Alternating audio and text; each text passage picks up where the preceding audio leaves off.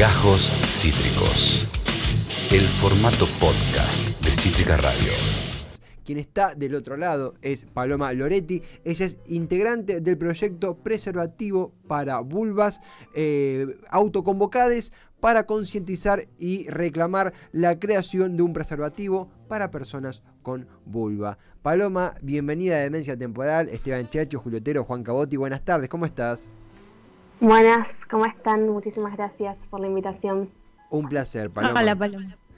Gracias a, vos por tu tiempo. Eh, primero, algo que charlamos en la nota anterior con Agustina Quinteros también, imagino que un día movilizador, una jornada que reivindica la lucha por el aborto seguro, legal y gratuito, eh, que consultarte desde el proyecto y desde vos, imagino que es un día eh, heavy, movido. Em, sí, la verdad es que nosotros tenemos como una gran referencia a la campaña, así que eh, estamos, consideramos que es un día súper importante y estamos ahí haciendo difusión en, en redes que nos parecen clave. Absolutamente. Algo que, leíamos, ¿no? A veces los que estamos aprendiendo, escuchándolas, escuchándolos, escuchándoles, eh, respecto al proyecto, es esta, esta asimilación, esta, este concepto, esta forma de persona con, bulbo, con vulva, vulva portante, eh, que es una diferenciación que está piola por ahí, aclarar o si nos quieren comentar, que no es algo estrictamente como creemos o como preexistentemente se cree, arraigado al, género, al concepto de género femenino, sino que ustedes lo conciben como personas vulva portantes, ¿no? Eh, eh, ¿Estoy en lo correcto? Exactamente. Em, el proyecto Preservativo para Vulvas está integrado por personas em, de diversas identidades, em, y esto significa varones trans, personas no binarias, eh, lesbianas, mujeres cis y hoy en día todas las personas que componemos el proyecto eh, somos, somos muy importantes, em, pero nos parece muy importante eh, el cambio de paradigma en cuanto a, de quién se habla, em, que es lo que está sucediendo también ahora con el tema de la campaña por el aborto legal, seguro y gratuito, la importancia de decir personas gestantes, ¿no? No todas las mujeres gestan y no solo las mujeres gestan. Entonces, la, importancia ahí de, ampliar un poco eh, sobre de quién estamos hablando, cuando hablamos de personas que gestan, de personas con vulva, de qué prácticas mantienen. absolutamente. Algo que está en el epicentro, ¿no? Por supuesto, incluso del título del proyecto, es la deficiencia que uno encuentra a la hora de cuando dos personas con eh, con vulva, cuando una persona vulva portante eh, tiene relaciones sexuales, la, ausencia de métodos anticonceptivos, eh, métodos de cuidado sexual, mejor dicho, método de, bueno, justamente, de profilácticos, ¿no? Como dice, preservativos, como dice el, título del proyecto. Como, como, para quienes estamos afuera, estamos aprendiendo, ¿cómo podrías explicar las deficiencias, los problemas que, que, atraviesa esta persona a la hora de querer cuidarse la intimidad? Bueno, históricamente la salud sexual fue pensada en cuanto a la anticoncepción. De hecho, es muy mm, común, vos recién decías métodos anticonceptivos. Hay prácticas sexuales que, en, las que no hay posibilidad de reproducirse. Entonces no sería un método anticonceptivo, sería profiláctico. Em, históricamente se ha, centrado en, o en la anticoncepción o en el cuidado del pene, de alguna forma. Digo, con el preservativo para penes que todos conocemos, se protege el pene. Em, hay, existen otros preservativos en otros países, por ejemplo el preservativo vaginal, que, para nosotros está mal llamado femenino, muchas veces eh, se conoce con el nombre preservativo femenino, nosotros le llamamos vaginal o interno, que ese preservativo también está pensado para prácticas de penetración pene-vagina eh, y basado en la anticoncepción. Entonces, hoy en día, siendo em, ni siquiera siendo una persona con vulva que tiene relaciones sexuales con otras personas con vulva, sino teniendo prácticas sexuales fuera de la penetración, ya no existe método de cuidado en mm. Argentina. Lo que se recomienda es un campo eh, que suele ser de látex, porque se recomienda que es un campo eh, profiláctico hecho a partir de un preservativo para penes, que hay que cortarlo, es toda una manualidad. Desde el proyecto recomendamos este método porque es el que existe hoy, sin embargo, es cortar un preservativo para penes para hacer un campo y de este modo eh, tener relaciones cuidadas en sexo oral, sea una vulva o a un ano. Entonces, digo, no solo eh, queda reducido a eh, personas con vulva que tengan relaciones sexuales con personas con vulva, sino a prácticas fuera de la penetración pene-vagina. Muy claro, sí, queda muy, muy claro, muy, muy específico también en el ámbito de algo que, que incluso en la, en la pregunta ya se veía, cómo amén de ser de una generación, eh, amén de ser millennials, centennials, estar técnicamente a veces más ayornados, como mismo un mea culpa, ¿no? Uno cree que los cuidados en la intimidad solamente responden a, a, los métodos anticonceptivos, y no, y, qué imprescindible es que, que, la lucha que ustedes hacen por generar esa ruptura, esa deconstrucción, al mismo tiempo... Eh, mencionabas que en Argentina solamente está ese método eh, podríamos decir, artesanal, método eh, eh, que uno mismo lo pueda hacer, que imagino que es un riesgo enorme para quien no lo hace correctamente, para quien no... Ay, chicos, el desastre que puedo llegar a hacer yo con esa manualidad, por favor. Pero, no, No me imagino. yo te quiero preguntar algo. ¿Cuál es, por ejemplo, en el caso de, esto, se utiliza en el caso de eh, sexo oral, digamos, ¿no? Eh, ¿Cuáles son las enfermedades que, se previenen? Em, bueno, quiero volver un chiquitín a lo de antes. Nosotros no solemos usar la palabra riesgos, justamente porque si no, es, es también ver a la salud sexual desde este punto de te podés contagiar algo, te puede agarrar algo. Eh, sino pensar como si uno se quiere cuidar, qué materiales tiene, qué información tiene, que eso también tiene mucho que ver, como esto de eh, aún así no estamos ayornados, tiene que ver con que nuestra, no tuvimos ESI, no tuvimos educación sexual integral em, y poca perspectiva de géneros y diversidades en cuanto a nuestra salud sexual. Em, y con respecto a la pregunta, las mismas infecciones de transmisión sexual que en cualquier otra relación. Exactamente las mismas, porque las, eh, las infecciones de transmisión sexual, esto significa HPV, eh, clamidia, gonorrea, básicamente todas, eh, se transmiten con intercambio de fluidos. Entonces, cuando hay fluido, em, en este caso fluido genital, hay posibilidad de transmisión. Por supuesto que hay mayor prevalencia, menor prevalencia, es más probable que sin embargo, hay poco investigado también. Ahí vemos imágenes de eh, las redes Proyecto Preservativo para Vulvas. Estamos en conversación con Paloma Loretti, integrante de dicho proyecto. Paloma, también uno, uno empieza a dimensionar, ¿no? Eh, eh, la, el grado de esta carencia, esta carencia y esta y la importancia de esta, de esta denuncia, de esta búsqueda, de esta también, de esta apuesta que hacen a una vida sexual eh, libre para las personas vulvoportantes y que puedan acceder a métodos de cuidado eh, sin tener que recorrer al método artesanal que por ahí tiene estos riesgos que comentábamos. Al mismo tiempo, eh, ¿cuál, cuál, a, dónde dirigen su, a dónde les gusta dirigir, dónde creen que es propicio dirigir la no sé si el término es denuncia, el reclamo, mejor dicho, qué respuesta están obteniendo, ven algunas evoluciones, cómo, ven el panorama a partir de la lucha que están ejecutando a diario. Bueno, nosotros tenemos cuatro ejes que también se pueden buscar ahí en las redes, y el, reclamo principal es al Estado. Mm. Em, de hecho, el, reclamo principal, que es la concreción de un preservativo para vulvas, eh, para que sirva para todas las prácticas sexuales, queremos que sea de distribución gratuita. Por ende, el mayor reclamo es al Estado, sin embargo, hay un montón de escalones en cuanto al Estado, eh, todo lo cultural y un montón de otros aspectos que incluyen un cambio de perspectiva y un cambio de paradigma. Eh,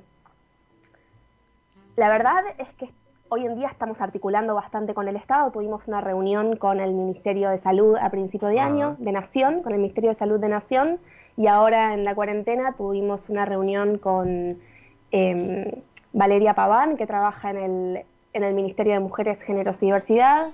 Entonces estamos, estamos articulando y la verdad es que hay algo que está muy bueno y consideramos que es muy necesario, que es que el reclamo se está masificando bastante. Entonces hace que eh, haya bastante peso político y digo, hay bastantes proyectos de ley en distintas cámaras alrededor del país em, para también traer otra perspectiva en cuanto a salud sexual, incorporar otros métodos profilácticos. Entonces, digo, la respuesta em, está siendo bastante buena, la verdad. Eh, y queremos crecer un montón, así que también si queremos ampliarlo, porque pensamos que más allá de los reclamos tiene que ver con un cambio de, paradigma muy general.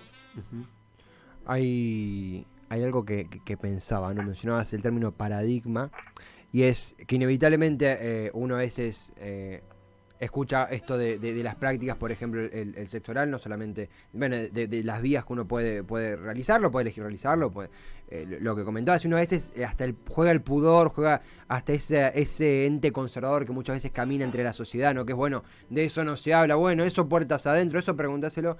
Y lo tomo por el lado de esto que mencionabas, que también charlábamos con Agustina Quinteros, que también charlábamos con, con eh, Violeta y con Lourdes, que son nuestras columnistas aquí de, dicha temática en torno a, por ejemplo, la ESI.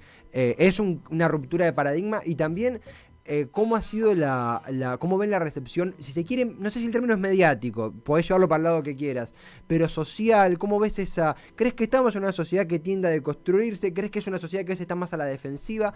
¿Cómo ves la concepción entre tus pares y entre la sociedad que te rodea de, este proyecto? ¿Cómo lo han llevado?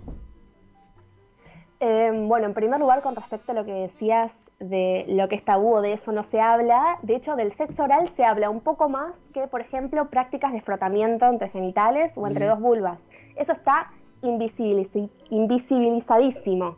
O sea, a nivel no se sabe, hay pocas investigaciones de acuerdo a cómo funciona la transmisión de ITS en esas prácticas. O sea, las prácticas de frotamiento genital, en especial frotamiento entre vulvas, son un gran una gran pregunta para el sistema médico, como que es un, misterio ahí al que nadie habla. Eso es súper interesante. Y en cuanto a lo mediático, em, a ver, creemos que estamos incorporando un tema nuevo, sobre todo al hablar de un preservativo para vulvas. El preservativo para vulvas no existe. Em, un preservativo que sirva para todas las prácticas sexuales, en especial el tratamiento entre vulvas, es algo que no existe a nivel mundial, porque nunca se se pensó fuera de las prácticas no reproductivas o, em, de hecho, sí hay campos profilácticos eh, industrializados, pero fuera de eso no hay nada. Entonces, el mayor, em, no sé si decir conflicto, pero el mayor desafío que tenemos es incorporar la necesidad de un preservativo para vulvas y el qué es este preservativo para vulvas. Muchas veces ah, quieren un preservativo para vulvas, eso es un preservativo, pero hoy no hay preservativos femeninos y no son lo mismo. Eh, como explicaba antes, el preservativo femenino solo sirve para la penetración, porque cubre la vagina y no la vulva, que la vagina es la parte interna, la vulva es la parte externa. Em, y en cuanto a em, lo que me decías de la construcción, de la deconstrucción de la sociedad, que te puedo dar mi opinión personal sí, sí, por supuesto, Paloma, em, yo creo que estamos en un momento en el cual hay ciertos sectores de la sociedad que están súper propensos, propensos a hablar de estos temas y a hablar de la comunidad LGBT y a incorporar eh, nuevas prácticas de cuidado y hablar de esto y por supuesto que hay sectores que no.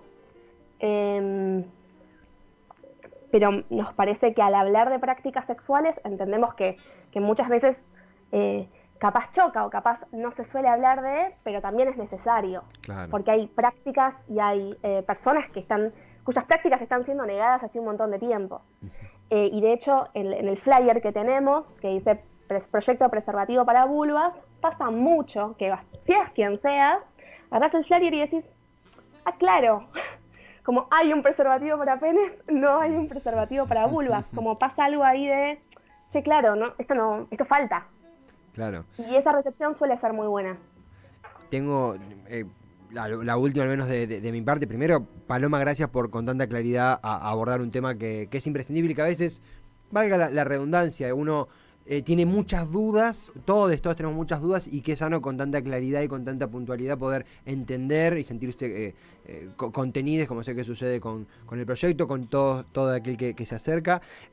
no, no quiero tampoco desviarme mucho, pero sí algo que mencionaste que me parece muy piola, esto de la deconstrucción de la concepción que teníamos casi de forma preexistente a nosotros, no, sí, de forma preexistente a nosotros, de la relación sexual que es, bueno, penetración y listo. Y no, eh, está, es muy sano esa deconstrucción y entender que hay diferentes formas y que esas diferentes formas tienen que ser acompañadas por métodos para que las personas que, se involucren en esas diferentes formas y que exploren esas diferentes formas y que vivan con esas diferentes formas puedan cuidarse en la intimidad y puedan tener esa, esa contención. Es como un...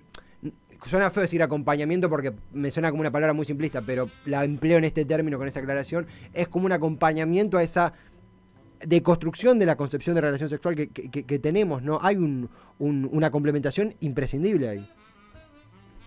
Total, sí, también es algo bastante nuevo y muchas veces medio eh, técnico en cuanto al vocabulario, digo.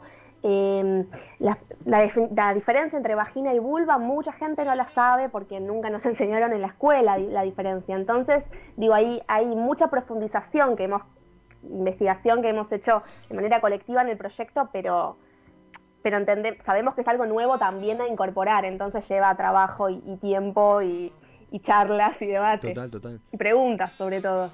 Absolutamente preguntar, de eso se trata, preguntar, preguntar y, se trata también del laburo imprescindible que hacen en, proyectos preservativos eh, para vulvas. Queremos eh, preguntarte, Paloma, ¿cómo podemos encontrarles alguna recomendación, algún punto que vos digas, mira, acá vamos a hacer aquello, encuéntranos aquí, escríbanos allá?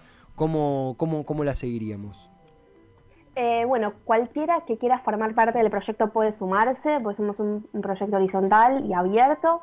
Em, y nuestras redes, bueno, ahí las estaban compartiendo. Nuestro Instagram es proyecto.preservativobulvas y nuestro mail, por si quieren aportar información, preguntas o sumarse, es proyecto.preservativoparaVulvas.gmail.com Y en, estos, en estas semanas estamos haciendo una serie de, conversatorios, que de hecho es la primera publicación que aparece. Em, que atraviesan distintas temáticas, así que también si quieren sumarse a los conversatorios, abrimos las, las convocatorias eh, los domingos cada 15 días eh, y están invitadas. Muchas gracias, muchas gracias, impecable, imprescindible. También ahí la producción con, con difundiendo las imágenes de, de sus redes. Eh, Paloma, la verdad, nada más que decir, más que agradecerte por, por, por, tu tiempo, por tu claridad, por tu precisión, por tu apertura y extender este abrazo a, toda la familia, a todo el equipo del proyecto que, andan luchando hace un montón y lo sabemos y que, que, tan imprescindibles son para esta, esta nueva etapa, estas etapas que atravesamos y que estamos conociendo. Así que gracias de verdad por tu tiempo. Gracias, gracias, por hablar del tema y difundir, que es tan importante. Lo mejor que tienen estas generaciones que vienen es hablar eh, de educación sexual integral y de todo lo que, lo que y de cuestiones de género y de identidad como, como nunca se habló y es un mundo mejor, sin duda. Así que gracias. Gracias a ustedes. Un, placer, Paloma. Abrazo gigante. Nos vemos. Paloma Loretti, nos vemos Paloma, Paloma Loretti, integrante del proyecto preservativo eh, para vulvas, en un, podemos decir ya una, una, una dinámica de notas que, que donde son les invitados o les columnistas donde a través de los cuales aprendemos y nos deconstruimos y nos animamos a, preguntar eh, el puntapié debo reconocer eh, que nos disparó estas dudas ha sido la, una columna muy linda que han tenido Lourdes y Violeta en Hemos sido engañadas fue como una una apertura no eh, a, partir de ahí nos empezamos bueno, no, sé por esto iba hablando más, por mí o pero sí, sí. eh, sí. Eh, ¿Qué pasó, Tevi? ¿Qué pasó? ¿Te emocionaste? ¿Te emocionaste otra vez? Mal momento para que me agarrara un, cosito en la garganta. Voy a tomar un poquito de agua porque me agarró un, un pollito. Un cosito. Bueno, yo voy a completar la frase de Tevi, que es algo que me gusta mucho hacer. Lo que quiere decir Tevi es que eh, gracias a nuestras columnistas de, cuestiones del feminismo, hemos sido engañados, se, estuvo planteando bastante fuerte cuestiones vinculadas a la ESI y nos despertaron un universo de preguntas. A mí ya todo lo que dijo hoy Paloma me, encantó y me, abrió un mundo de, preguntas nuevas. Así que nada, eh, curiosidad y aprender y, y enterarse de un montón de cosas que, están pasando hoy y que son claves que nunca nos hubiéramos, al menos los de mi generación, nunca nos hubiéramos preguntado en nuestra, en nuestra infancia en los 80 y en nuestra adolescencia en los 90, que tan oscurantista fue con respecto al sexo, ¿no, Caboti? Sí, absolutamente. No, vos ya sos de los, de los, jóvenes ESI. Bueno, pues me hago el que soy tuyo. Oh. eh, tenemos un cortecito musical. Vieron que antes, antes se decían palabras vinculadas al sexo y siempre había alguien que decía, ay, ay, bueno, ay, ¿cómo dijo? Vulva, vagina, ay, che. Mm. Un montón. Sí, sí, sí. Qué bueno que. O cuando le poníamos palabras a, las partes del cuerpo. No, eso. Cuando, Ay, no, no, eso sí que me da cringe. Ah, eso, es cringe. Eso es cringe. Ponerle nombres a la vagina y al pene. Mis hijas dicen vagina y pene desde que nacieron, más o menos por la escuela. No por mí, porque yo venía formateada con ese horror de ponerles nombres de fantasía. Oh. O si no, tipo, bueno, el hombre, siempre el hombre y la mujer hacen lo que tienen que hacer. ¿Qué? Bueno, sí, los eufemismos para hablar del sexo y de. no, ni hablar. Y de esas cosas, arre. Ay, totalmente. Por suerte, eh, en este programa, por supuesto que a través de eh, nuestros columnitas invitadas intentamos dar esta batalla para que nunca más se le diga ni, ni, pepino al, al, pene, ni, ni, ni, manzanas, no, no, no, no, ¿seis? La chu... Ah, oh, no, la, cada, cada recuerdo de, de, ausencia de ese tenemos... Esto fue Gajos Cítricos. Encontrá los contenidos de Cítrica Radio en formato podcast en Spotify, YouTube o en nuestra página web.